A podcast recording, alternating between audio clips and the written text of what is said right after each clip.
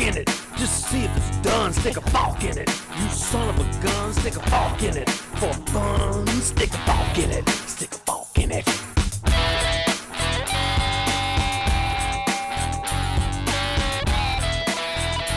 Hello, Forkers. Esto es uh, Fork It, el único podcast que es padrino de una planta. Este es el episodio 121. Un enfermero distraído. Gente bella que nos oye, volvamos a la radio. Tiene un gran potencial. Tú sabes que a mí me gusta contactar a todo el mundo. Yo estaba pensando que no deberíamos grabar.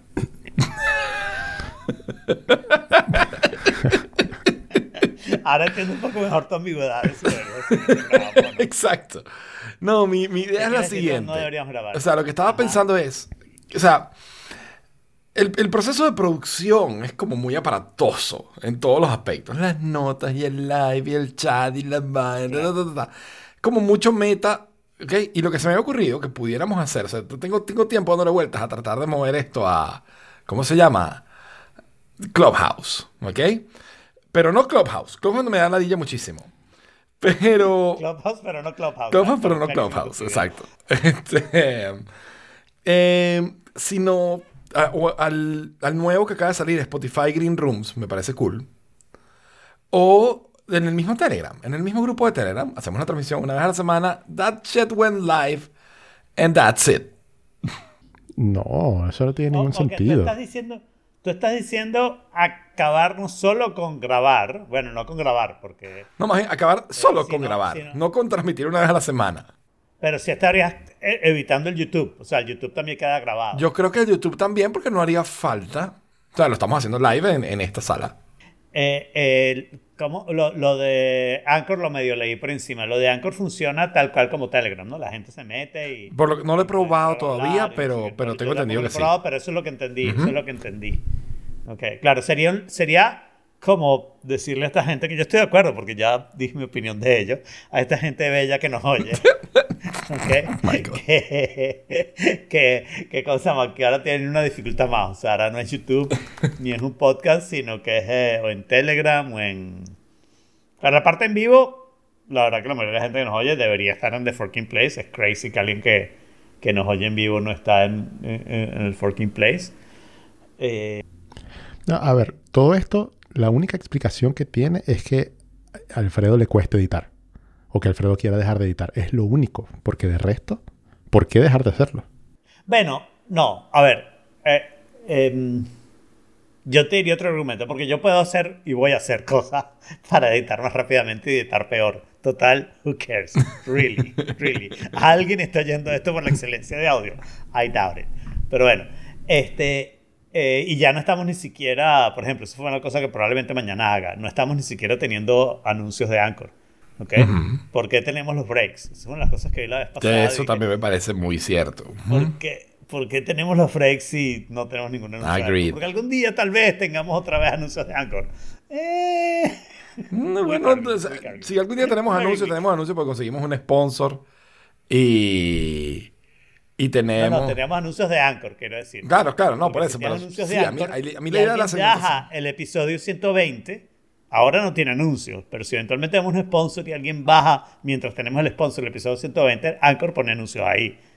Claro, claro. Entonces estás monetizando tu Los viejos, historia pasada. los episodios pasados. Yo, Pero la verdad que eso... eso claro, lo único malo, oh, no, ya, ya- ya había una razón para no hacerlo. No hay que escoger, no habría que escoger título y esa es mi parte favorita. ¿Por qué no habría que jugar título? si Claro que hacemos en un, y si hacemos un live stream y murió ahí, murió ahí. ¿Qué título va a tener para qué? ¿Para dónde? título, para, para- lo dejamos en el chat. Y esto se llamó tal cosa y ya. Ok. Ay, o sea, a mí lo que me gusta de esta idea, y sé que Jorge la odia. Porque tengo- Jorge la odia con creo- profundidad. o sea, y creo que eso es algo que me hace que, la- que me guste más, lo confieso. Coño, si Jorge la odio tanto, déjame ver si la puedo defender, ¿no? Es que en este momento, yo creo, estamos compitiendo con los canales de YouTube, ¿no? Y estamos compitiendo con los podcasts. O sea, ese es nuestro environment, ¿ok? Y dentro de ese environment, eh, no somos gran cosa, por decirlo de alguna manera, ¿no? Pero es que- en cambio, en, en The Forking Place vamos a hacer el mejor programa de audio en vivo en The Forking Place. Top number one Chis, o sea, Ah, no hay Vamos a hacer el primero y el último. nadie. Todos. El y el- Bueno, o sea, pero ahí está la clave, que la motivación de ese argumento es ser el top, ser el mejor o competir. Y la motivación de fondo de esto que hacemos y que llevamos conversar. 200 y tantos episodios es conversar y ya. Entonces, Claro, por eso es que no, no lo problema, el entiendo. prole- El problema es que conversamos, pero lo que dice Jaime, pero conversamos con una estructura que dice el follow-up, los links, una estructura de podcast, ¿no? Y después de que conversamos, editamos el podcast para que una gente bella y loca lo oiga. Poquito, porque claro, no hay tanta gente ni tan bella ni tan loca, pues, o sea, no, son fáciles de conseguir. pues. Pero este, eh, eh, y, y- esa es la parte que yo te diría, esa parte para que lo hacemos. O sea, si, si nosotros lo que queremos es sentarnos aquí a hablar y queremos sentarnos a hablar con una posibilidad de que otra gente nos oiga. O sea, de verdad, no estoy rechazando totalmente la gente bella y loca. Solo lo que dije antes, les pido que si en la vuelta de la vida, ¿ok? Y nos tropezamos en el camino, nos evitemos completamente y no me digan que ustedes me reconocieron, yo no los voy a reconocer. Así que dejémoslo así porque Aaron, no, no creo que los pueda entender, eso es lo que quiero decir, ¿no? Porque oyen esta vaina, ¿qué, qué, qué- bolas tienen? En fin, en fin, cambiando el tema. el, el asunto es, ¿por qué hacemos esa otra parte? ¿Por qué hacemos las notas? ¿Por qué... A mí las notas me hacemos, parecen en general buena idea para tener una idea de lo que queremos hablar. Para soltar ahí lo que Claro. queremos, o sea, lo que yo quiero hablar. Pero digamos, pero ¿por qué las hacemos como, está- como están? Claro, hechas? el método que, que estamos haciendo es... ¿Por qué hacemos las notas en público? Porque yo te tengo que decir el link. Bueno, porque es un podcast. Porque si no es un podcast y lo que vamos a hacer es hablar, cada uno puede decir, ah, mira, yo quería hablar de esta Exacto. pendejada". Y hablamos de esa pendejada, lo cual es obvio en la historia de nuestros 121 episodios, que nos hace felices sin importar la pendejada que sea. O sea, Totalmente. no importa lo que tú pongas ahí, a nosotros más o menos nos hace felices hablar de eso. Inclusive, ¿qué mierda es este artículo? ¿Qué porquería? Artículo estúpido de la semana. Tal y cual. ya, o sea, eh, and we enjoy that, it seems. Y como digo, esa parte la entiendo perfectamente. Esa parte me parece. La parte del Pues no sé, público, o sea, es, es solo una idea. Pues la otra idea que me parece cool Y- de, de ajá, este ¿y sistema... ¿Por qué no dejarlo solo en YouTube? También, también puede ser salir solo en YouTube y dejarlo solo en YouTube. Hay una cosa que me gusta la idea del live stream tipo Clubhouse, que es Ajá. darle el chance a otras personas de hablar, ¿no? O sea, que, que alguien que venga, que está, o sea, la gente, lo, lo que pasa en el chat puede pasar como una persona más en la conversación. Es una parte que me parece cool e interesante, que le puede dar un saborcito extra a la cosa. Por, por otro lado, no te molesta ni un poquito que la persona que no pueda esa hora, entonces ya. Eso sí me, eh, también me, mol- sí me molesta. Sí me molesta un poquito porque es eso. Esa parte sí. Es la ventana y sí me chao. molesta. Insisto, insisto que están locos de perinola, pero, pero sí me parece que, coño, si no pueden esta hora. No, un momento. Es que sencillamente transmitir en vivo y que se muera no tiene ningún sentido. O sea, eso es como que, ay, volvamos a la radio porque... O sea, sea, la, radio tiene sí. miles y miles y miles de escuchas. lo que tú nos estás diciendo, lo que tú nos estás diciendo es que si esto no quedara grabado, tú no querrías hablar con nosotros. Ese es tu mensaje. No, no, pero, pero sí me, me parecería una lástima gigante que no quede grabado, porque, o sea, se, se- se pierde como que el, el gran potencial que tiene. Ok, gran potencial. Bueno, Que puede o no explotar. Yo- yo- ya saben los podoyentes que si se tropieza con Jorge, sí los saludan. Sí, sí, claro. sí, a mí sí. Parece que. Y yo sí los quiero a todos. Parece que sí los entiende. Yo también. A mí también me No, yo parece también los quiero, yo los, los quiero, los quiero, los quiero así. Oigan esto cuando quieran y, y opinen y métanse Pues nada, era de- throwing out an idea que, que, que le está dando vueltas hace rato en la cabeza, más nada.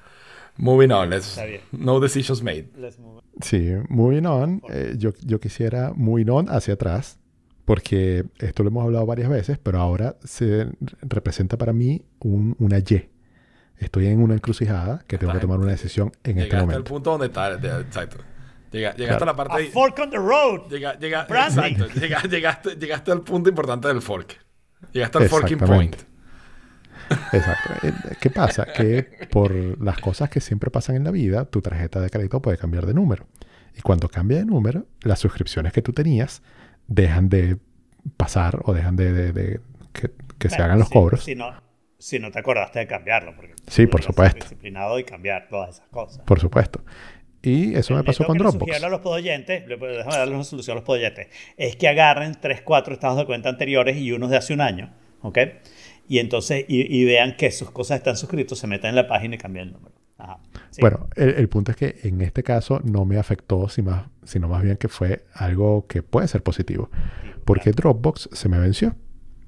Y eh, entonces se me abre la puerta para eh, la, la posibilidad de cambiarme a, a iCloud. Y entonces tengo una serie de preguntas de iCloud que estaba esperando este momento para hacértelas. A ver Ok. si me cambio o no.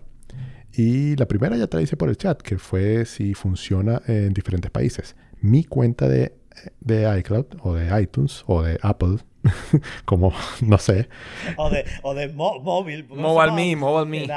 Mobile Mobile Me, Me. claro, Exacto. eh, eh, es de Estados Unidos, por más que yo vivo en Chile. The way, Y la the de way mis papás, claro, y la de mis papás Claro. es de Chile. Bueno, eh, en realidad yo tengo dos, pero la mía mía es de Estados Unidos. Tengo una de Chile para bajar las cosas de aquí solamente, como ya hemos hablado aquí en este podcast. Y eh, Alfredo me dice que sí funciona, o sea, que los servicios que funcionen en el resto de los países, o sea, si yo Exacto. voy a pagar, los que funcionan en los demás países les van a funcionar y los que no les funcionan no les van a funcionar. No te he hecho una prueba así como súper, súper sofisticada, pero sí te puedo decir que el, el- el aspecto del. ¿Cómo se llama? La parte del, del, del storage. Esa es la razón por la cual yo he incluido gente a mi, fa- a mi familia, ¿no? Ok, Eh, O sea, Stefan y Cata están ahí porque tenían ese problema y bueno, y yo tenía espacio en mi familia para, para meterlas, ¿no? Eh, y ellas están, estoy hablando específicamente de las que están en Buenos Aires. Mi familia son mis dos hijas, Ana Karina, eh, Estefania, eh, Cata y yo, que son seis, claro. que es el número. Ok, Eh, y, y eso, y, y ellas con eso no tienen problema. No creo que ninguna de las dos sea una gran usuaria y yo tampoco tengo mucho los otros servicios. O sea, tenía Arcade Plus hasta hace un rato, ninguna de ellas dos trataron Arcade Plus. Pero mi entendimiento es que sí, que Music, por ejemplo, si yo tuviera Apple Music, que sí hay en Colombia y en Argentina, estoy casi seguro, este, ellos podrían usar Apple Music. De hecho, hubo un argumento de que de repente me debería cambiar Apple Music por eso y no sé qué, pero yo soy fiel a Spotify. ok, bueno. De todos modos, eh, en realidad lo que a mí me interesa de Apple es el iCloud. Porque... Para lo que te digo, no hay ninguna opción, no hay ninguna objeción. Cuando ya se metieron, se metieron igualito que mi parte americana de la familia. O sea que es exactamente igual. Obvio que los servicios que no están, no están. pues, Claro. Y funciona igual que Dropbox en el sentido de que el espacio, por más que es compartido, igual es privado. Eso es súper importante. Sí. Además, Sí, sí, sí. Eh, se pueden incluso eh, compartir suscripciones de aplicaciones o de, o de- sí, de aplicaciones en realidad. Eh, que yo, por ejemplo, tengo Tweetbot. Entonces, Claro. eso también lo podría compartir con ellos.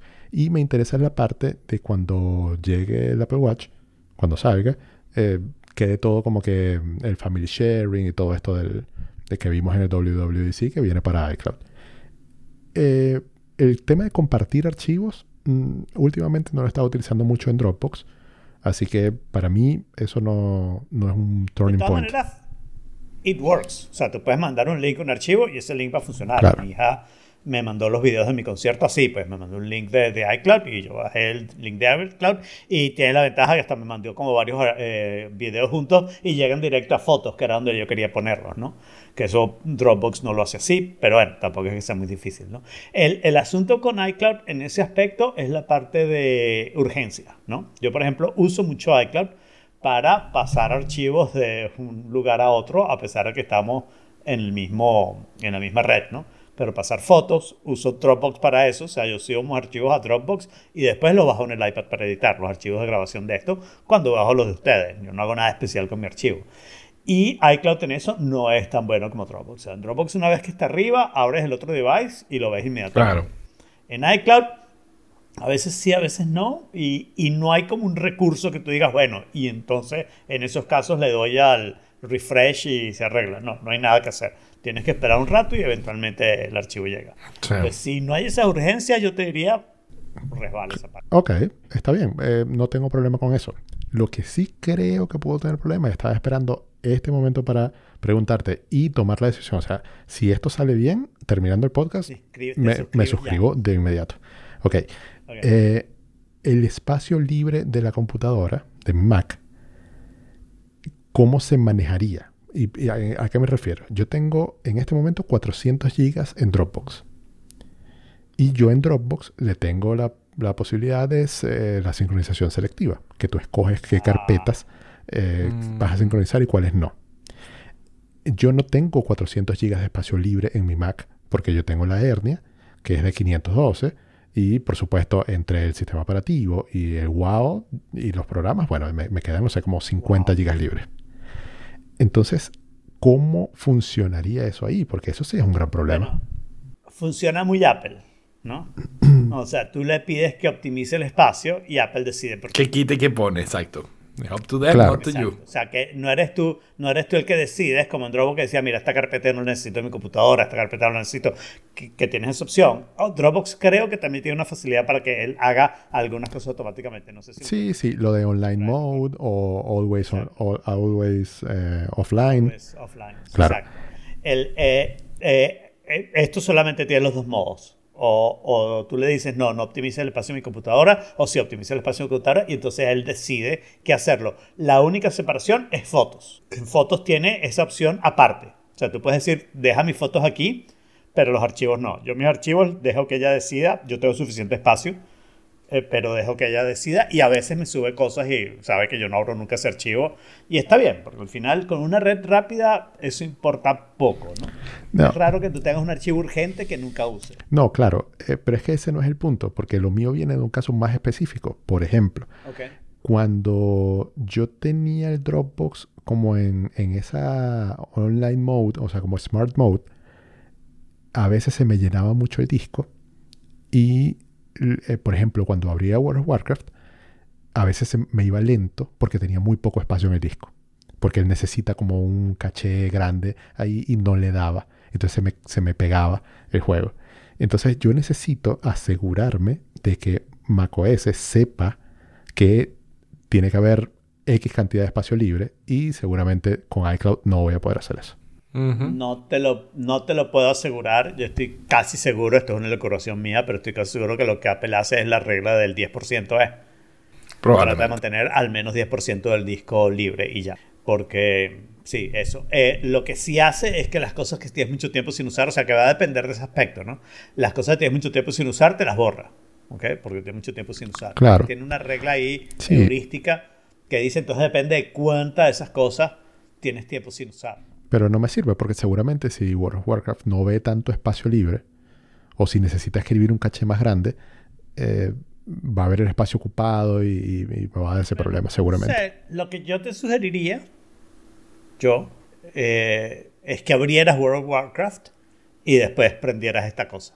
Mm. Porque yo no creo que Apple diga, ay, mira, hay más espacio, déjame bajar cosas. No creo que eso lo haga.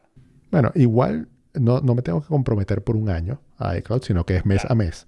Entonces puedo hacer la prueba. Lo que me fastidia es, es como que agarrar esos 400 gigas y pasarlos de un lado para otro, ¿me entiendes?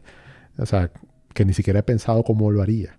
Porque sin espacio libre en la computadora, ¿dónde los voy a No, guardar puedes en, moverlo de, en de el, la en el carpeta de Dropbox place? a la carpeta de Pero iCloud tienes una Drive. carpeta que se llama Dropbox. Sí, pero no, to- no está todo allí porque tiene sincronización selectiva. Y entonces Uh, necesitaría tener 400 gigas de espacio libre para bajarlo y subirlo al iCloud. Y ahí es donde se viene el problema. Lo otro que yo he pensado es sencillamente comprar un disco duro, un SSD Thunderbolt de un tera para Sí. tener siempre ahí eso, pero son unos 300, 400 dólares, no sé. Que es bastante. Entonces, Y no sé, Backblaze, quizás sigo pasando mis backup 10 de dólares mensuales de, de Dropbox y ya. Backblaze, Backblaze no, no lo consideraría. Otro servicio. Pero es de que si me voy a cambiar de Dropbox es para iCloud. No, pero Backblaze es para la- respaldo. los beneficios. Es para que pagues más. O sea, tienes un servicio de respaldo. Sí, vas a terminar pagando más, sí. Ok. No, no, no, no, no me interesa el respaldo porque en donde lo- cualquiera de estos servicios te dan 2 teras y yo tengo 400 gigas apenas. Ajá, y, y tus 2 teras, ah, perdón, y, y lo que tienes en Dropbox ahorita, que la cuenta se acabó, pero todavía tienes un periodo como de gracia. No, sencillamente, o sea, mi información está allí, lo que pasa es que no se sincroniza. Pero de que está ahí, está ahí. Y va, está ahí indefinidamente. O sea, yo lo que tendría que hacer es descargarla para agregarla a la carpeta de iCloud y que se empiece a subir. ¿Tú estás seguro que está ahí indefinidamente y no te la van a borrar en un mes? Bueno, imagínate que me la van a borrar, me van a avisar. Porque Ok. O sea, no, eh, no va a que- pasar, no voy a perder eso. paciencia- Lo que requiere paciencia, pero puedes hacer, es hacer eso en un device tipo eh, iPad. y usar files para, para buscar cosas de DriveX a iCloud. No, pero es que te podrás imaginar las miles y miles de carpetas que, que... ¿Qué te puedo decir? No, claro. O sea, mi, mi solución es sencillamente... O, o bueno, no, es que yo tengo un disco duro externo, el, el Western Digital My Cloud, que puedo utilizarlo. Lo que pasa es que está en LAN y es más lento que, ¿sabes? Pero, pero lo puedo dejar todo un fin de semana haciendo eso. Claro. Mm. Pero digamos, esto no es un problema de iCloud, esto es un problema que tienes más información en Dropbox de lo que puedes bajar. Exactamente. Y que después, eh, como tengo poco espacio en el disco, eh, el iCloud va a estar limitado. Y seguramente, o sea, y no sé cómo se va a comportar. No, pero, o sea, con las ahí- demás ahí, aplicaciones. ahí sí te digo no, por- porque esas carpetas nunca van a pasar por tu Mac. O sea, no pases esas carpetas por tu Mac, de ninguna manera. Si no, ¿y cómo las llevo a Yo iCloud? haría lo del iPad. Ah, no, Yo no, haría no. lo del iPad. No, ¿Por eso- qué no? O sea, ¿cuál es el problema? Es arrastrar unas cosas de una carpeta a otra, igualito. Lo que pasa es que lo vas a hacer a través de tu red un ratote, pero lo dejas haciéndolo. Ah, pero yo sencillamente agarro que selecciono de, de Dropbox, Tú has usado files. pero Dropbox se ve en files. Le das a share. Claro. Ah, ok, ok. Ah, bueno, entonces sí puede ser. Ah, no conoces el poder de iOS. iPadOS en, en este caso.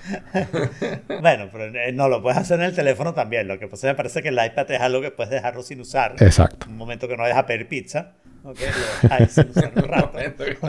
Haciendo, haciendo ese proceso. Porque ese proceso va bajando cosas en el iPad y subiéndolas a Dropbox. Pero al final las borra de- del iPad. Cuando se acaba espacio, pues se acaba espacio.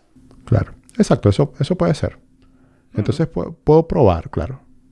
Cierto. Gracias. Puedes probar a ver qué tal te va. Sí. Si te parece muy ladilla, pues bueno. te- Muy bien. Y bueno, como una comisión, ¿verdad? y yo estoy viejo. Ah, Este, estoy viejo. Aquí abrieron las, las vacunaciones para gente de 38 y 39 y yo entro en el rango porque este año cumplo 38. Así que pedí mi cita y me vacuno el miércoles que viene. Primera vacuna. Me- te felicito. Bueno, mira, mira, Julián se vacuna mañana. Así que que tú tengas una semana de diferencia con Julián, eh, sí, estás bien. Es feo, es feo. Es todo mal. Es todo muy De lo mal. que ha tardado España en vacunar, ¿no?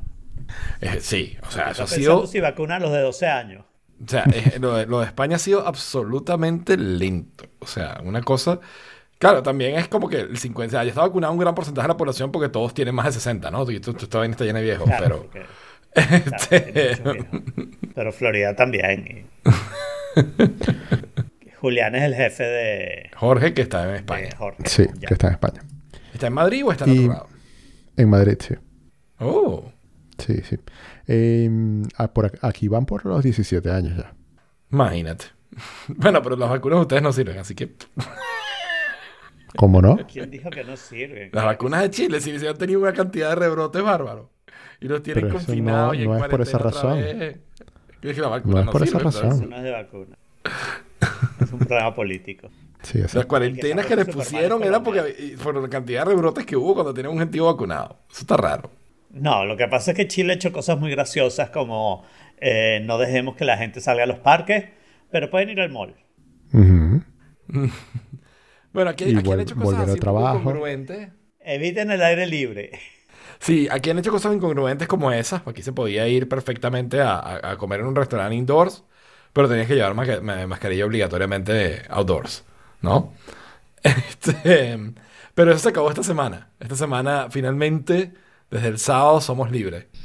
Eh, Bueno, hasta que descubra el Delta Variant y entonces vuelvan a hacer todo. Me imagino, ¿no? Exacto, pero mientras no haya Delta Variant, todo bien. Eh, y de verdad que es Ya una... hay, ya hay, no lo han descubierto. Exacto. Ya hay, Yo sé que ya hay, la mitad de los casos de Reino Unido, si no todos, son de Delta Variant. exacto. Eh, Y aquí también hay.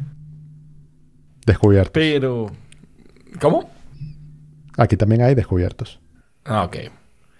Eh, y entonces nada, o sea, de momento feliz por la calle, ¿sabes? A, a cara pelada, se siente, se siente muy agradable, la verdad. Yo sigo usando más. ¿En serio?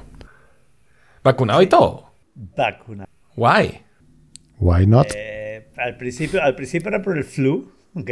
Y Por- por las otras y porque al final a mí la otra gente me da asco, ¿no? Entonces voy, voy a usar la máscara mientras haya algo, algo de normalidad. que piense que no esté vacunado, bueno, chévere, aléjate de mí, me parece perfecto. Y, y, este, y ahorita con el Delta variant creo que voy a up my mask game. Ok, me sorprende. Creo que el Delta variant es bastante más peligroso de lo que nos han contado. Guay. Y claro, yo no quiero que me dé COVID. Entiendo que me va a dar suave y que la probabilidad de que no me muera es relativamente alta. Pero igual, prefiero que no me dé y usar máscara me cuesta más o menos cero. O sea, ya tengo la máscara. No es que me voy a tener que comprar otra.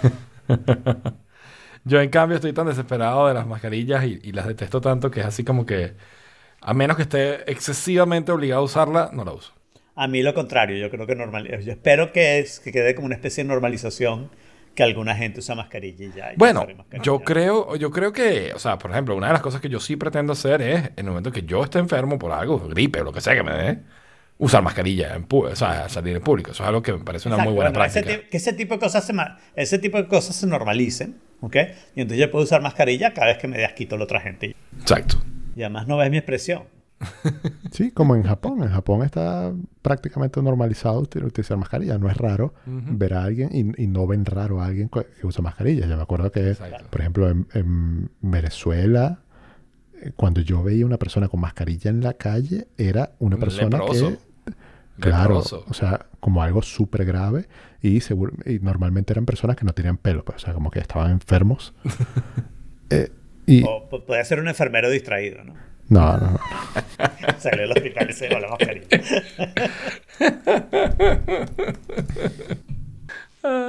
y bueno. Pero bueno, tengo mi, mi, primera dosis el miércoles que viene. Y ya con eso. ¿Sabes de cuál? Eh, no tengo ni idea de cuál me van a dar, la que me pongan. Yo me pongo la primera que me den.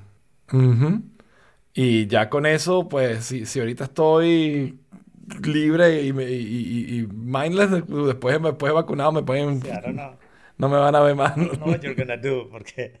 No, realmente ya, ya, tengo toda la ya tengo toda la libertad que, que, me interesa. O sea, a ver, me encantaría no usar mascarillas dentro de centros comerciales, por ejemplo, dentro de lugares indoors.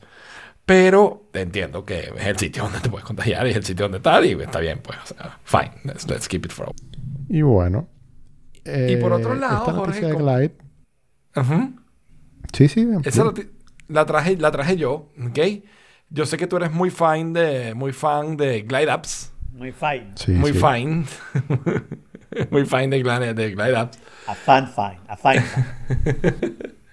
y entonces, nada, anunciaron la versión 2.0 que tiene como mejoras all over, ¿no? All across. O sea, tanto el constructor de aplicaciones como las posibilidades que tienes, las funcionalidades que puedes agregar. Por ejemplo, puedes escanear código de barra, puedes escanear códigos QR tienes un montón de funcionalidades extra que antes no podías hacer y la verdad es que se ha vuelto... O sea, tiene muchísimas, muchísimas capacidades. Hay una clave muy importante. No es que antes no podías hacer. Porque este release y este branding y marketing que le están dando de 2.0 es sencillamente como una suma de todos los features que han ido sacando en los últimos meses.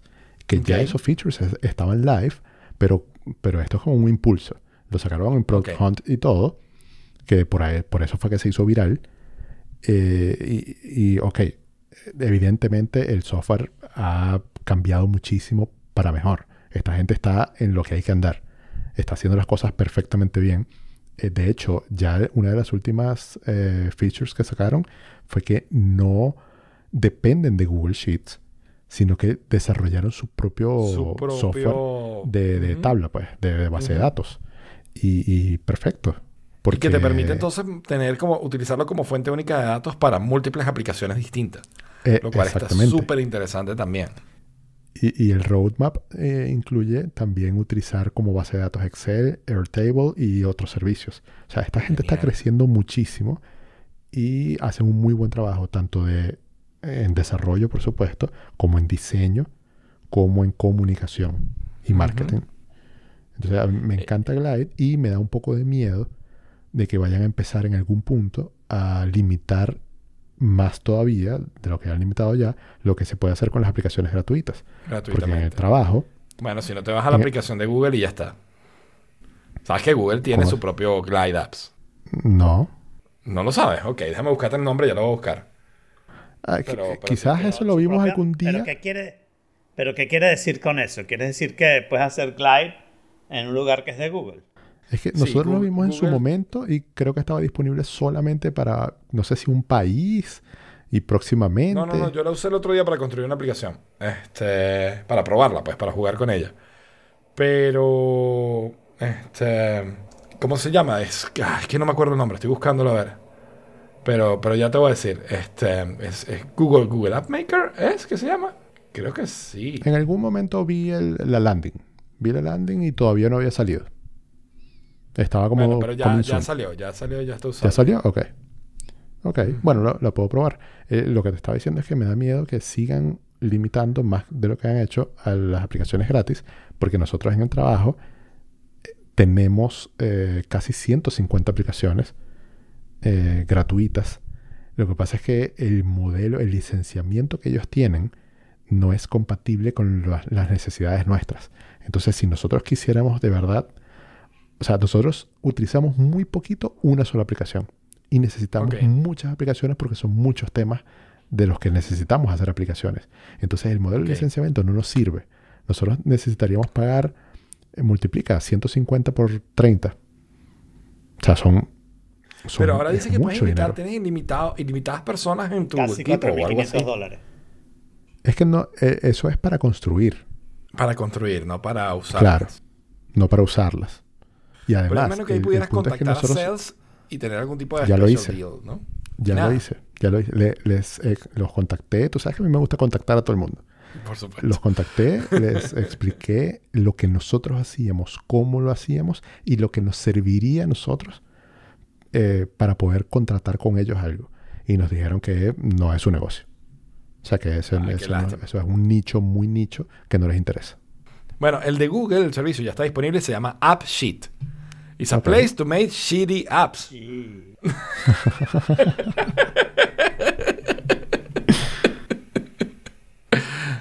Ok. Ay, que South Park. A ver, Eh, pricing.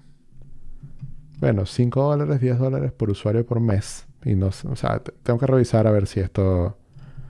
eh, Dale un ojo porque también, o sea, tengo entendido que es bastante más básica que Glide. ¿Ok?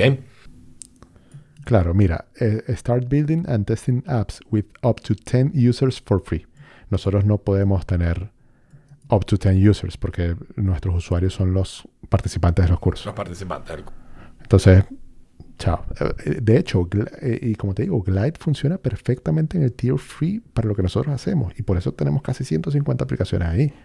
Y, y Wow. lo, lo que me da miedo es que lo limiten, que por ejemplo, una, una misma cuenta no pueda tener más de 10 aplicaciones. 10 Y aplicaciones. ahí entonces, claro, ya se hace inviable. Pero hasta ahora, Claro. perfecto.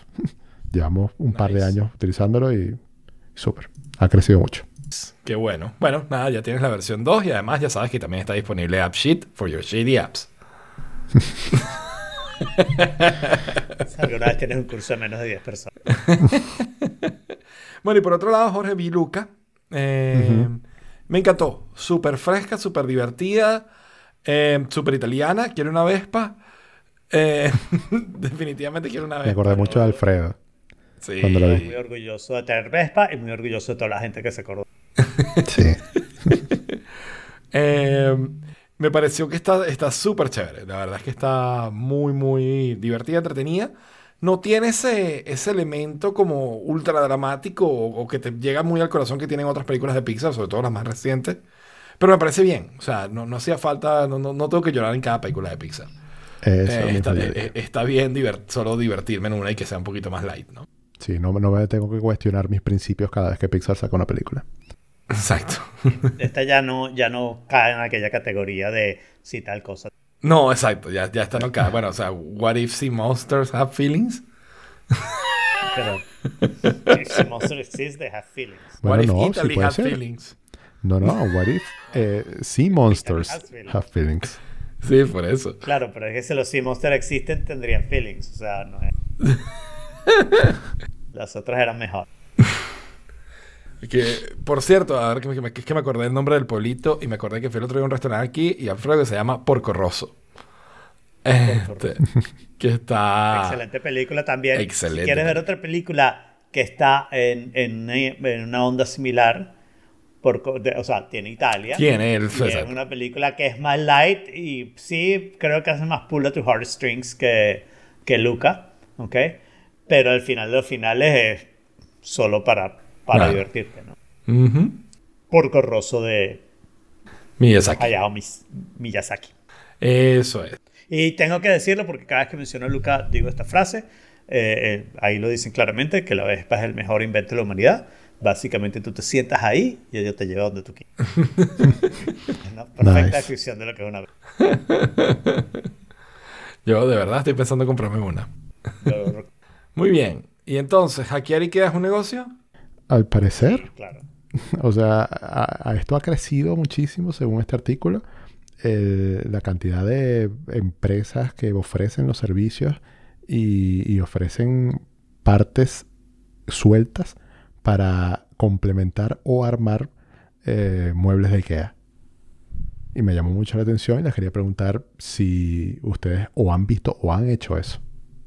Que tienen IKEA Yo cerca. hice, yo hice eh, hace mucho tiempo mi primer standing desk fue un hack de IKEA, o sea, son pedazos, lo que yo conseguí en el web fue la descripción de lo que tenía que comprar para hacer qué, ¿no? Y entonces lo que haces es que compras una mesa de IKEA, compras una mesita más pequeña de IKEA, pero la suma de esas dos mesas es más o menos lo que necesitas para un standing desk y compras un, ¿cómo se llama? Una repisa de libros y ahí es donde pones el teclado. Y entonces puedes poner eh, la altura que tú quieres el teclado, la altura más o menos que tú quieres la, la computadora. Y, y- y- y la cosa es que tienes medio desk para estar sentado y medio desk para estar parado, ¿no? Y yo tuve ese desk hasta que compré este, pues. Todavía tengo las patas por ahí. Las maderas sí las dejé porque eso es lo menos... Creo que las tuve afuera un tiempo hasta que se pudrieron. Y... Mira, de hecho, en el artículo hay una comparación de precios entre dos eh, consolas de media o racks de televisión, como los llaman aquí, y el de IKEA cuesta eh, 1.500 dólares. Perdón, eh, el original cuesta 1.500 dólares de diseñador y una versión que puedes hacer con piezas de IKEA te cuesta 288 dólares. Y se ve bastante, bastante parecido. Lo que he visto mucho, aunque nada me ha convencido, son cosas para usar muebles de IKEA para poner eh, discos de vinil. ¿Ok? Y entonces esta gente, lo que tú dices, te venden como eh, los separadores para que pongas los discos de vinil y tengas, qué sé yo, las letras o el grupo o, o whatever dentro del mueble de IKEA. Y hay como varias soluciones distintas, algunas bastante sofisticadas, ¿no? Pero que no, no, no sé, prefiero mi, tal vez algo mucho trabajo. Yo, yo creo que yo no he hackeado nada de IKEA. He utilizado el mismo mueble para algunas otras funciones o diferentes funciones. Pero hackear, así como, ¿sabes? Poner una parte de, de- de uno, de un mueble a otro mueble o ese tipo de cosas, no me ha tocado, no, no, no lo he hecho todavía, la verdad. Pero sí sé que es un super business, pues. O sea, yo de hecho estuve viendo alguna de esas ideas para ponerle unas paticas a uno de los, del, del, del Kallax, como el Kallax que tengo atrás, ponerle unas patas. Eh, y estuve viendo las patas de otras estanterías y ese tipo de cosas, pero, pero la verdad es que hasta ahora no, no he ejecutado en nada de eso. A mí me suena súper interesante porque, por ejemplo, yo tengo un problema ahorita que quiero cambiar la cama. Y, y el problema es qué hacer con la cama vieja. Y, Claro. y eso también lo mencionan un poco en el artículo y te hacen, eh, hicieron una encuesta eh, de que si a ti te importa, eh, o sea, estás consciente de la parte ecológica al momento de cambiar un mueble o no. Y cuando yo vi, yo digo, mi alma no. O sea, ese, ese fue mi, mi reacción original y sincera. Para- yo no tengo para nada en cuenta eso. Y ahora que lo pienso, todas esas cosas evidentemente van a parar a vertederos, a... a- o sea, no, no son biodegradables, evidentemente. Y, y genera un problema el, el recambio de muebles. Y, y yo nunca había estado consciente, de- nunca lo había visto, pues. Sobre todo las cosas que no son de madera, ¿no? O sea, que son cosas como los colchones, por ejemplo. Los colchones son un problema serio porque llega un momento que ya no son útiles realmente. Tienen una larga vida, pero llega un momento que ya no son útiles. Y no creo que sean muy desarmables. Exacto. Porque si las cosas, las cosas de madera generalmente sí son menos importantes, aunque tenga el barniz, que no es lo mejor para la naturaleza. Eh, pero probablemente son, son cosas que la gente utiliza para, para hacer otra cosa, pues para... O sea, tu cama de repente termina no siendo una cama, pero alguien la, la utiliza para hacer una estantería o una... Claro. Sí, el, el tema es que, por ejemplo, la razón por la que yo quiero cambiar mi cama es muy mínima al lado del impacto que eso va a tener. O sea, quiero, Claro. Por cambiar un pedacito de la cama, quiero cambiarla completa. O, o quiero no, sino que la opción que tengo es cambiarla completa. O sea, yo no tengo aquí ningún IKEA como para arreglarle una pata, por ejemplo. Claro. Sí, Bueno. es- pero bueno, pero IKEA, IKEA te va a abrir pronto, ¿no? Mm, Supuestamente, Un año o algo así. sí. Lo que pasa es que no- si la pandemia nos deja, ¿no? Claro. Claro. Bueno, deberían, deberían pronto. Probablemente en un año Chile va a estar todavía en cuarentena y el único lugar al que puedes ir libremente es a IKEA. Suena probable, suena probable. Ay, ay, ay. Cuéntame qué pasa con Windows 11. Bueno, no sé si lo vieron que Windows 11 salió, o sea, lo anunciaron, no salió, sino que lo anunciaron. Y eh, eh, también Microsoft hizo el release de una aplicación que te dice si tu computadora va a ser o no compatible con Windows 11. Al principio eh, fue muy Microsoft, o sea, me dio risa porque al- al- la primera versión de ese software te decía simplemente sí o no. Pero si te decía no, no te decía por qué no sino que fueron pasaron unos días para que la modificaran y entonces ahora sí te dice la razón por la que no es compatible. Y resulta que desde el 2015, si no me equivoco, para acá, están empezando a venir unos, eh, unos módulos que se llaman TPM, eh, que tienen que ver con la seguridad, eh, algo así como el Secure Enclave de macOS. O, o- Trusted Platform y, y es más bien. Module. Bueno, eh, es para temas de seguridad, de encriptación y eso de, de no permitir que eh, archivos clave del sistema operativo sean modificados y eso. Y la versión que, con la que es compatible Windows 11 es la 2.0. Entonces, desde cierto año para acá, es que puedes encontrar ese TPM y lo que sea de ahí para atrás no va a poder correr Windows 11. Y ninguna Mac tampoco. Ningún- ni la- ninguna Intel Exacto, Mac. ni- ninguna Mac, ninguna Intel Mac tiene TPM2. Ujú. Claro. Entonces ya no se va a poder correr en M1 porque, porque no se puede. Y tampoco Bueno, se va yo- a correr en las Al Intel parecer están invirtiendo, le están metiendo Windows 11 una versión a, a ARM y va a haber una como que total compatibilidad entre las aplicaciones para Windows normal y Windows ARM. O esa es la iniciativa que tienen. Entonces, si puedes correr o si logran, digamos, negociar un punto donde puedes instalar Windows ARM en una de las Mac M1, might be better, no sé. Eso Pero el tema significa... es que no tiene TPM de todas maneras, ¿no? Capaz la del ARM no lo necesita o puede utilizar el Secure Enclave. O sea, si van a hacer un tipo de partnership de ese tipo, no sé. No creo, porque el Secure Enclave es el Mac, de Apple. Y el TPM lo han estado hablando desde hace mucho, mucho tiempo. Y una de las cosas que pasa con las máquinas Windows es que el BIOS o el FF, o como se llame, es algo muy poderoso, ¿no? Ese, ese firmware inicial que es el que butea las Sí. cosas, ¿no?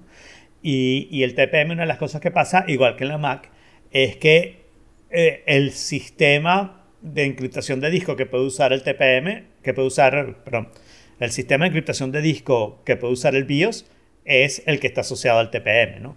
Eh, ¿Cómo se llama? El, el- el de Mac y BitLocker se llama el de Windows. El de Mac es EFI, ¿no? Bueno, No, AFI es la... es el BIOS. Ujú. ¿ok?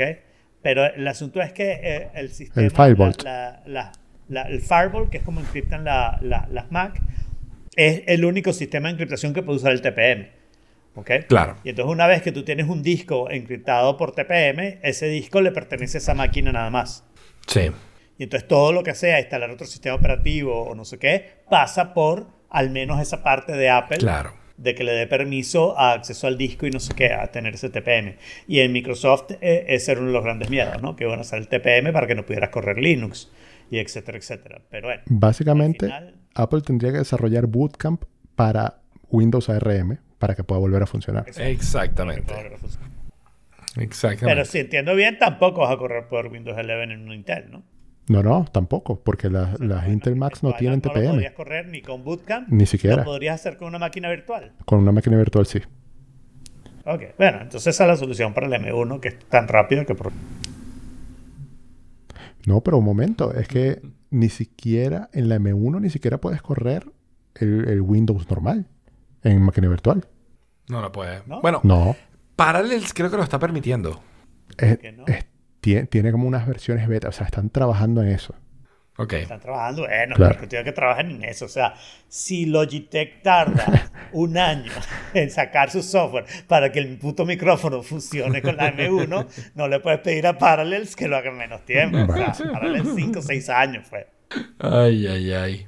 Qué desastre Logitech. O sea, yo te digo, si, si, si esto es todavía que fuera Blue, Compran marca tras marca tras marca. Y uno dice, ah, hay otra marca que me gustaba que ahora. Que va a estar. Y además no es que sea. No es como que se jodió, ya no la puedo usar más. Sino que sí, más o menos la puedes usar, pero las vainas que deberían funcionar no van a funcionar bien. Estoy así con los audífonos Ultimate Ears, con Harmony, que ahora lo descontinuaron. en serio. Oh. Sí, Harmony está descontinuado. Bueno, eh, lo cual no quiere decir mucho, porque mientras sigan incluyendo los aparatos nuevos, y no veo por qué dejarían de hacer eso, pero claro, ahora si se me rompe el, el control remoto, ¿qué hago? ¿Me compro un Harmony que está descontinuado? ¿O trato de ver si existe alguna otra solución? Y todo el mundo, al parecer, lo que está diciendo es, ah, no importa porque tenemos a los asistentes inteligentes y les hablas y no sé qué. Y a mí me parece que eso, para usar una televisión, no es la manera. No, no, no. A mí eso no me gusta mucho. Yo, de hecho, en mi televisión lo que hago es, lo único que me deja hacerle es prenderla y apagarla. Con, el- asistente, pues. con Siri, de hecho. Oddly enough. Weird. Sí, pero como ahora es un. Como tiene, desde que, desde que se actualizó y tiene soporte para AirPlay y tal, es un HomeKit device. Y entonces, pues ahora lo tengo en el home. Yo acabo de descubrir que, claro, en mi arreglo último de la televisión, que le puse a salir el sonido por el optical thingy, SDF, como se llame, ese.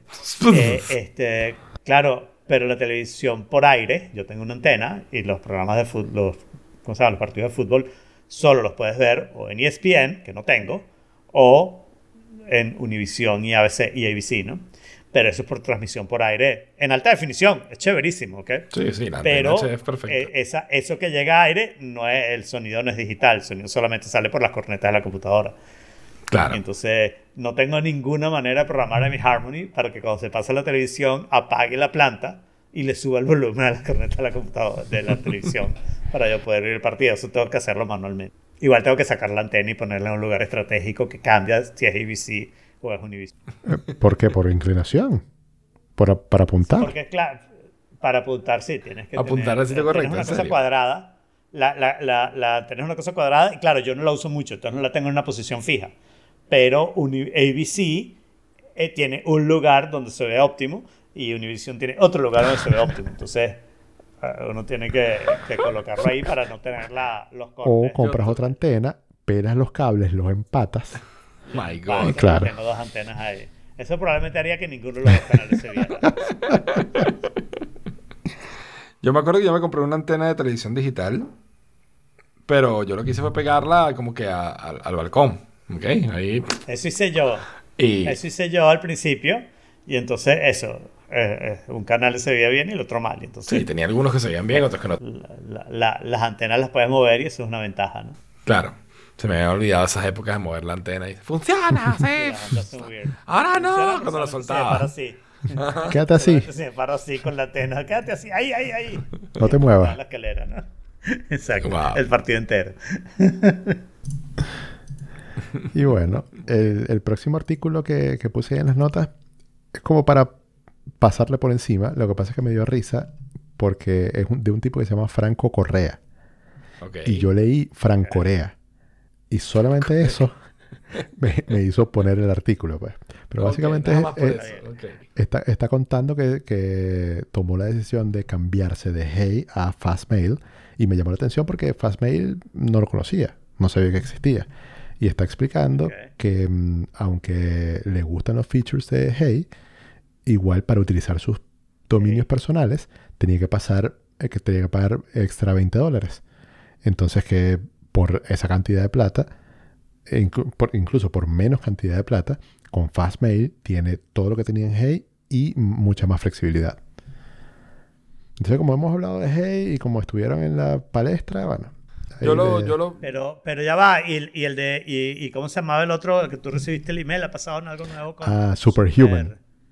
Superhuman. No, no, no, ni idea. No, no, no te han vuelto a decir que ahora estás de, No, de Estás primero en la fila. cola. Exacto. de prim- más cerca, sí, que ahora estás de menos uno en la cola. Pues mire, yo. El, este, y la otra cosa, perdón, Jaime, ok, habla, después tengo una pregunta. Ok, no, porque en mi caso era nada, era simplemente comentar que yo ni, yo ni siquiera he probado Hey, pero, pero a medida que he visto más y más reviews, lo que me parece es que es como una versión limitada o, o sesgada de Gmail, porque tiene estos filtros que son cool, el filtro de, de, de feed, el filtro de, de lo que realmente quiero leer, ¿no? Lo que, lo que pertenece a, a newsletters y demás. Eh, pero que son esos y ya, ¿no? No existe, no existe una manera que tú puedas personalizarlos ni nada de eso. Irónicamente, Entonces, es muy filosofía Apple. Porque te simplifican muchísimo las cosas y tienes muy poca eh, flexibilidad para Rango hacer lo que tú quieras. Muy poco customizable. Y eh, tú lo entrenas para que empiece a tomar decisiones por ti y cada vez tú vas tomando menos decisiones de acuerdo a lo que ya habías venido haciendo. Muy Apple de todo lo que se quejan, ¿no? Sí. Eh, y, y por ahí va mi pregunta, porque yo cada vez que hablan de mail, de Apple Mail, yo me paso a off, porque no me veo cambiándome mail nunca. Pero creo haber entendido que Apple Mail va a tener algunos features de Hey, ¿no? Va a ser alguna de las cosas de protección de privacidad. y no sé Claro, lo de los Y pixels, además, bloquearlos. y además, iCloud te permite ahora tener tu propio dominio, que eso o va a permitirte eventualmente para, para correos. Eh, iCloud. Sí, Sí, o sea, sí, lo anunciaron sí, con iOS iCloud, 15, ¿no? sí. Eso es parte de iCloud. Parte del iCloud Plus. Plus.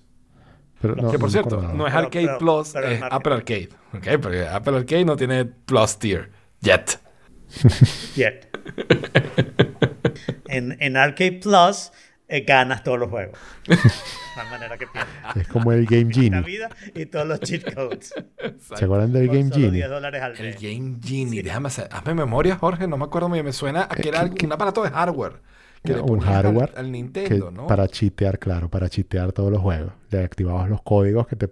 eh, God Mode y todas esas cosas. Wow. Sí. Qué cool era esa vaina. No, era mucho mejor cuando tenías que apretar tres veces la bichita abajo, dos la de arriba, uno la derecha, uno la izquierda, después las dos juntas. ¿Se sabe en el código Konami o no se sabe en el código Konami?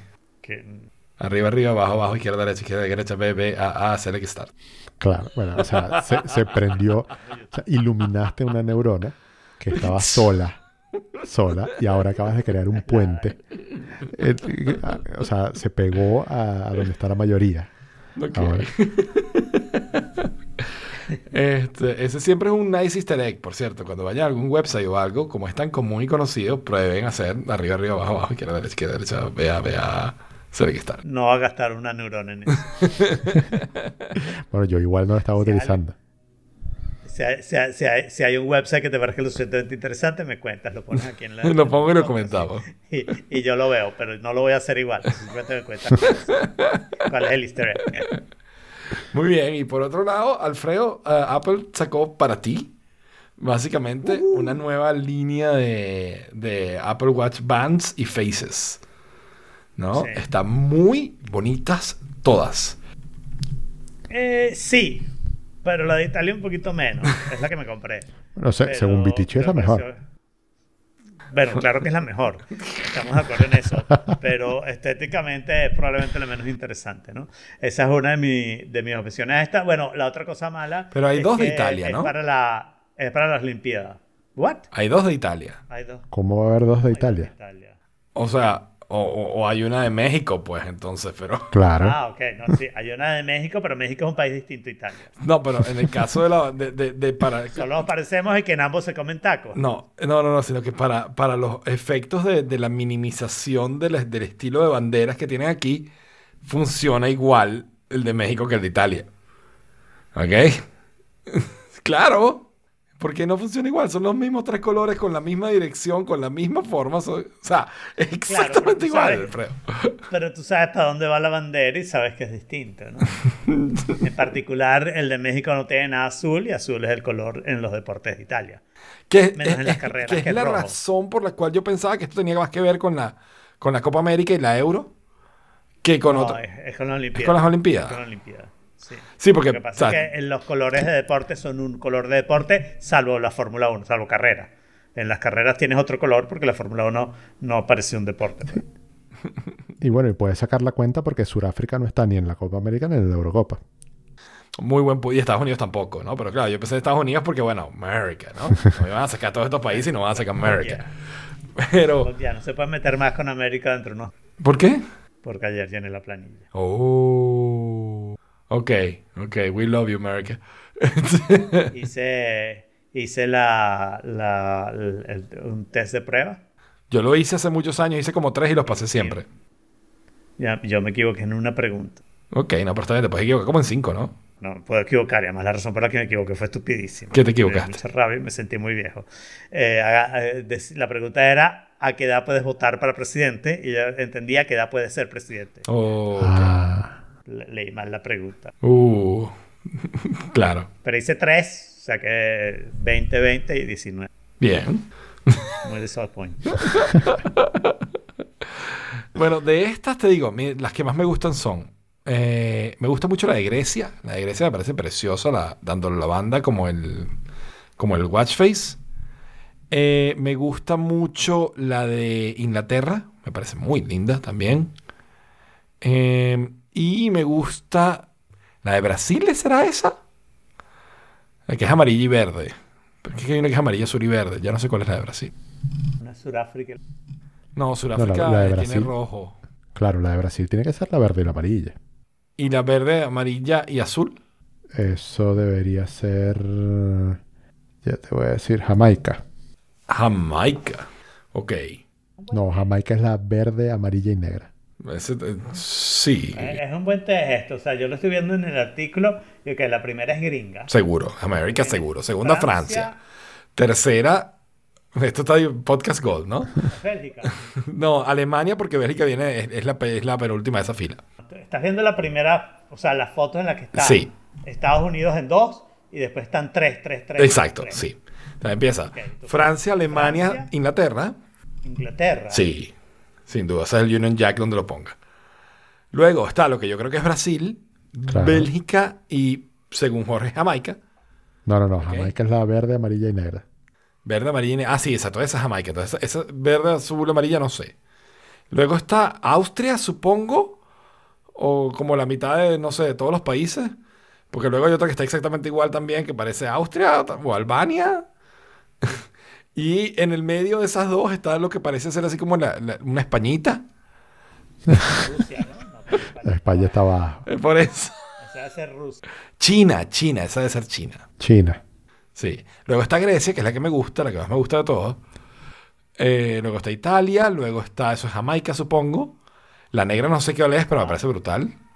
¿Montenegro? Bonita, pero.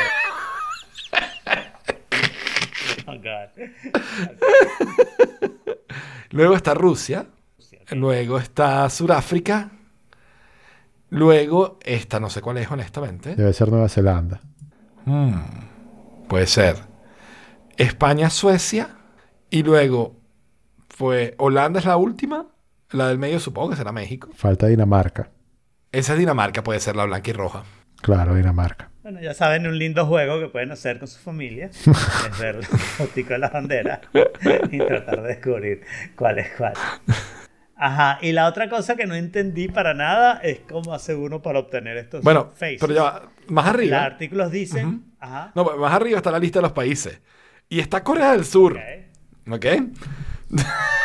I'm just telling you, está Corea del La Sur. bandera de Corea del Sur, la bandera de Corea del Sur es una cosa con azul y rojo. Y debe Claro, ser la que está al lado de Ese España. Ese era el primero, a la de España. Sí, pero exacto. No Suecia. sí. Y está Australia también, que pregúntame dónde está Australia. Ah, Australia debe ser la que está el, el- eh, al lado de Rusia, pero no. Al lado de Rusia, pero no la negra. No, No, esa es la Sudáfrica. Eh, Rusia, Nueva Zelanda, Francia, Alemania. Bueno, como les iba diciendo. Ok, sí. Tranquila. ¿Cómo se bajan los faces? Eh, y, y entonces el site, el, o sea, en el site de Apple, en la noticia escrita por Apple dice que los faces se pueden bajar de apple.com. ¿Ok?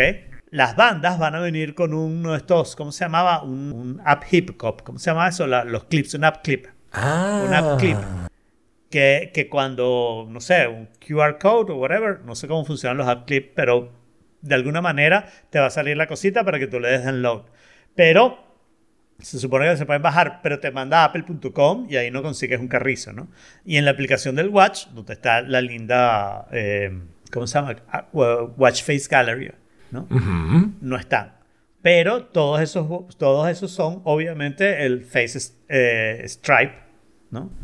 Diseñado con los colores correctos, excepto que, claro, tienen, o sea, lo, lo dividen en varias cosas y no sé Sí. qué para pero bueno, está bien, es Stripe. Puedo hacer uno igualito a- al de Italia. Hice uno distinto, que me provocó, pero puedo hacer uno igualito al de Italia. Quería hacerlo circular.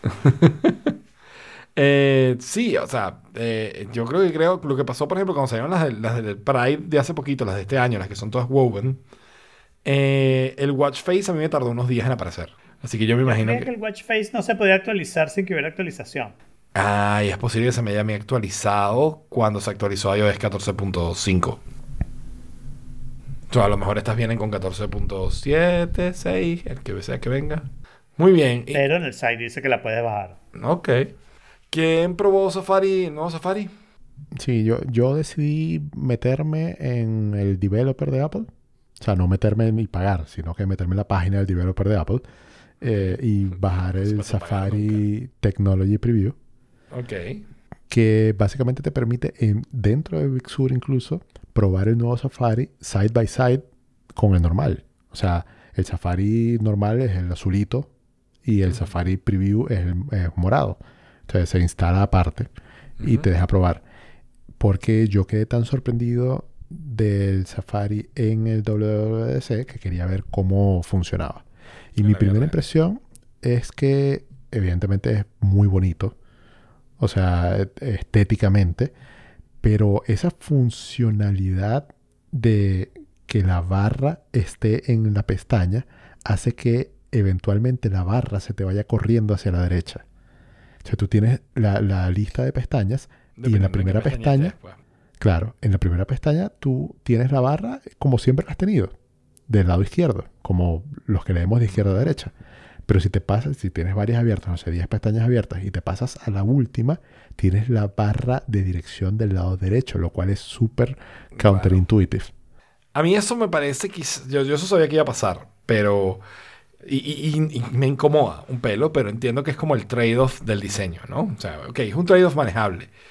Pero hay cosas que, que no están funcionando que son claves. Por ejemplo, reorganizar los tabs no lo puedes hacer.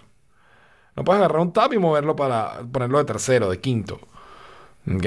Eso, eso es gravísimo. Esta es la parte en que dejé de oír el episodio la semana pasada. ¿Por qué? La parte donde se Pasaron aburrido. mucho rato hablando de Safari. Bueno, De Safari que no sabes si va a ser así, ¿no? O sea, No, lo más seguro es que sí sea así, que se quede así. O sea, añadirán o quitarán alguna que otra cosa, pero, por ejemplo, ahora pusieron el botón del meses. reload en hover, ¿no? O sea, que cuando te acercas. Eh, y yo lo que te diría es que a mí me parece que ese estilo de, de en hover, por lo menos en desktop, debería aplicar a todo. O sea, tú tienes todas las pestañas sin barra de dirección ni nada. Y cuando te acercas al área de la pestaña, la pestaña que tienes se te expande con, en, en el hover effect. Eso me parece que sería una solución para, para todos los problemas de interfaz que tiene ahorita. Una excelente solución en macOS. En el iPad no tengo ni idea. Good no, luck. claro. Eh, y bueno, lo, que- lo que hice fue... el dedito que casi toque. Sí, la, lo mira, la miras, o sea, con, con- el Face ID que te mire los ojos y si estás viendo una pestaña, ¡fu! Ah, claro. Con el, con el IR láser. Exacto. Claro. Y entonces, una de, lo, una de las cosas que quería probar era la parte de las extensiones. Y lo- la primera extensión que fui a buscar fue uBlock Origin, a ver si por casualidad estaba en, para Safari. Lo primero que me di cuenta fue que no estaba en la lista. Y lo segundo es que dije, bueno, vamos a ver en la fuente oficial, a, a ver si hablan de algo de Safari, a ver qué dicen. Y cuando uno busca uBlock Origin en Google, salen un poco de páginas que no son la versión original de uBlock Origin, Wow. que da miedo. O sea, yo, yo dije, inmediatamente me fui al Chrome a ver si de verdad yo tenía la que se supone que debía tener. Porque te que- sale... Me salí en la dark web, no me salí en la salida de esta. ¿Cuál fue la salida Eh, que pa- salí? por eso, o sea, da mucho miedo. O sea, eh, está ublockorigin.com, ublog.org y de hecho el, el original, for some reason, es un GitHub. Y en el GitHub te dice que no están asociados de ninguna manera con ublog.org. Y todas esas páginas te muestran el, el plugin como si fuera de ellos y, y- te venden los beneficios. Y te- o sea, es, me, me dio terror cuando vi eso. Mente, claro, Fue muy, muy shady. es muy shady. Eh, wow, o sea. Y, Claro, eso es lo que pasa cuando haces free open source. Exacto. Sí, exacto. Eso es lo que pasa cuando se frío open source. O sea, ese es el riesgo, el riesgo que corres. Pero, pero no suele ser común, ¿no? Que en proyectos open source hayan Bueno, tantas copias Lo, lo que no suele ser común es que, o sea, en DuckDuckGo, no sé cómo será en, en Google, eh, te aparece el, el plugin de Chrome como primer resultado y el segundo resultado el GitHub, ¿no? Entonces, si ellos tuvieran ublockorigin.com, ese aparecería de segundo de primero, ¿no? Entonces, ese es el que. Ok. Es que, o sea, se hacen pasar por el original. Claro, pero está más abajo. Y quizás eso sea una decisión eh, pensada, o sea, no, no de algoritmo. Wow. O sea, quizás en DuckDuckGo eso esté a propósito así para, para que no sea misleading. creo, porque pon- pondrías de primero al, al plugin de, de Chrome. Debe ser simplemente que la mayoría de la gente va al plugin de Chrome porque tiene Chrome y esa gana. Y el segundo grupo va al GitHub porque lo vio en algún lado y le hizo. Puede ser. No sé. Los, los resultados de DuckDuckGo son resultados de Bing, ¿no? No sé. A veces. Yo creo que sí. Yo creo que los resultados de DuckDuckGo son de Bing. A veces. Ok. Vinan cosas, pero bien. Claro. Y bueno, eh, yo se- seguí probando Safari a ver eh, si tenía esto de Lo los profiles, que para mí es súper importante y no, no tiene nada de profiles.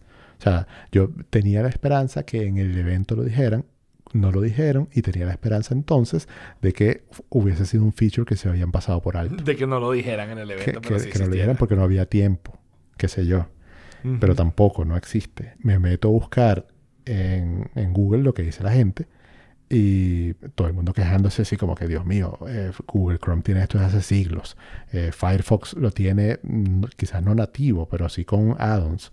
Y tampoco existe un add-on para Safari, una extensión eh, que te permita hacer perfiles. Entonces, Que, es que Safari es the browser for the rest of them. por eso, entonces eh, definitivamente me, me sigo quedando con Dropbox, me sigo quedando con Chrome, me sigo quedando que Pero, quiero cambiar y no me dejan. pero- pero y utilizarlo. Porque está todo el tiempo diciendo, voy a saltar, voy a saltar, voy a saltar. No me dejan. No, me quedo Pero y utilizarlo solo para tu cuenta personal. O sea, us- usar, usar un perfil en Bueno, eso, eso sí, eso sí puede ser. Pero eso, Eso se ha propuesto no menos de 560 veces en No. los últimos 121 episodios. Cada vez que Jorge menciona este problema de profiles, Yo voy y le digo lo mismo, Jaime ¿no? es, usa más de un browser. Y Jorge está, pero yo puedo hacer esto con un solo browser. Sí. Si ya voy a abrir uno, ¿por qué tengo que abrir dos? sí, ¿qué, Pero no se lo dice, cada vez está más elegante. qué puede pasar? Que con, si, si me meto en iCloud, si finalmente pasa eso, eh, aproveche la, la parte de Private Relay y todas estas cosas con el Safari de, de la Mac y, y use mi cuenta personal en Safari cuando salga el nuevo. Sí puede ser. Mm. Pues bien. Por cierto, hablando de eso, Ajá. ya va, hay una cantidad de artículos diciendo que el private browsing este que va a traer eh, em, la versión nueva de, iCloud Plus. de todos los sistemas operativos de, de- de Apple, el iCloud Plus, exacto, este, que no es una VPN. ¿Ok? No pero exactamente. las razones, pero las razones que daban eran ridículas. O sea, no es una VPN, es, es una VPN. Y esas no son las razones por las cuales no es. No es como las otras VPNs en cierto sentido. Pero sí, es, es virtual, es privado y es un network. es un Virtual Private Network. Porque la VPN no está definida por las tecnologías subyacentes. Está definida porque sea un Virtual Private Network. Pero además las razones que dan así como solo funcionan los browsers. Bueno, hay una cantidad de VPNs que solo funcionan en, en- en browser, ¿no? Tunnelbear, por ejemplo. Por ejemplo. No, pero la cosa es que la- a veces la ubicación, o sea, ha- hay ciertas dudas en cómo va a funcionar con respecto a qué tan, o sea, si necesitas servicios locales o para, o para hacer lo- login en servicios locales, puede generar un problema si es a nivel, quizás, si tienes, o sea, en base a qué, qué región le dice eh, Apple que donde que estás Claro. tú, ¿no? Bueno, el, el problema es que si estás en la frontera entre Finlandia y Rusia, por ejemplo, eh, te puede tocar un CDN que esté en Rusia y tú estás en Finlandia y a todos los aliens está diciendo que tú estás en Rusia y eso no te va a funcionar. good idea, ¿no? Pero ¿quién te manda? ¿Quién te manda a vivir en un país chiquitico? Lleno de países enemigos al lado. Uno por eso vive en países grandes donde los países enemigos están lejos. En otros continentes. Canadá y México. Canadá y México, prepárense. Muy bien. Y con eso, eso ha sido todo por esta vez. Otro tenedor al lavaplato. Y les recordamos a Canadá y México que se preparen. Y que pueden continuar la conversación en The Forking Place. En t.me barra The Forking Place. Y le damos gracias a Daniel, le damos gracias a Mom Jack. Y le damos gracias a Gustavo que estuvieron acompañándonos en el chat hoy. Y nos vemos el próximo martes a las 5 de la tarde en O4Kit barra live. No que te. Stick a fork in it, lockjaw. Stick a fork in it, salmonella. Stick a fork in it, E. coli. Stick a fork in it. Stick a fork in it. Stick a fork in it. Stick a fork in it. It's done.